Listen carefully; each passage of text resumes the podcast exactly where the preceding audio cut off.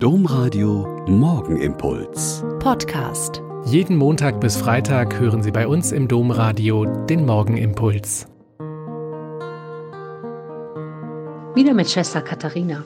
Ich bin Olpa Franziskanerin und bete mit Ihnen in dieser Fastenzeit jeden Morgen den Morgenimpuls. In den sieben Schritten zum Glücklichsein heißt es im zweiten Schritt, Zweifele weniger, lächele mehr. Hm, das klingt mir doch ein bisschen sehr einfach. Ich kann doch Zweifel nicht weglächeln, oder? In der Lesung heute aus dem Buch Deuteronomium heißt es, Daran sollst du erkennen, Jahwe, dein Gott, ist der Gott.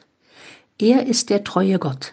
Noch nach tausend Generationen achtet er auf den Bund und erweist denen seine Huld, die ihn lieben und auf seine Gebote achten. Kann ich glauben, dass dieser Gott, von dem ich so wenig erfahre, von dem ich nur über Jesus Christus ziemlich viel weiß, seinen Bund, den er vor Jahrtausenden mit den Menschen geschlossen hat, heute noch einhält und sich denen zuwendet, die ihn lieben? Ich weiß es nicht. Aber bei vielen meiner sehr alten Mitschwestern habe ich genau diesen Eindruck. Bei aller Hinfälligkeit, bei aller Schwierigkeit, mit den Problemen des Alters umzugehen, bleibt doch felsenfest die Gewissheit, dass Gott ihren Weg geleitet hat und sie auch weiterhin leitet.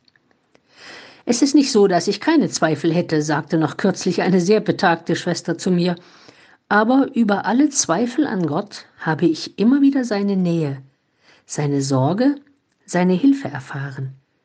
Durch liebende Mitmenschen und innere Erfahrungen, die man immer wieder macht.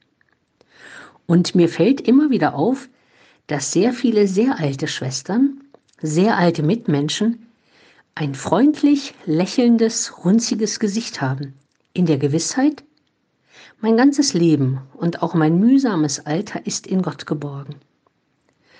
Ein bisschen weniger zweifeln und ein bisschen mehr lächeln ist ein guter Tipp für heute.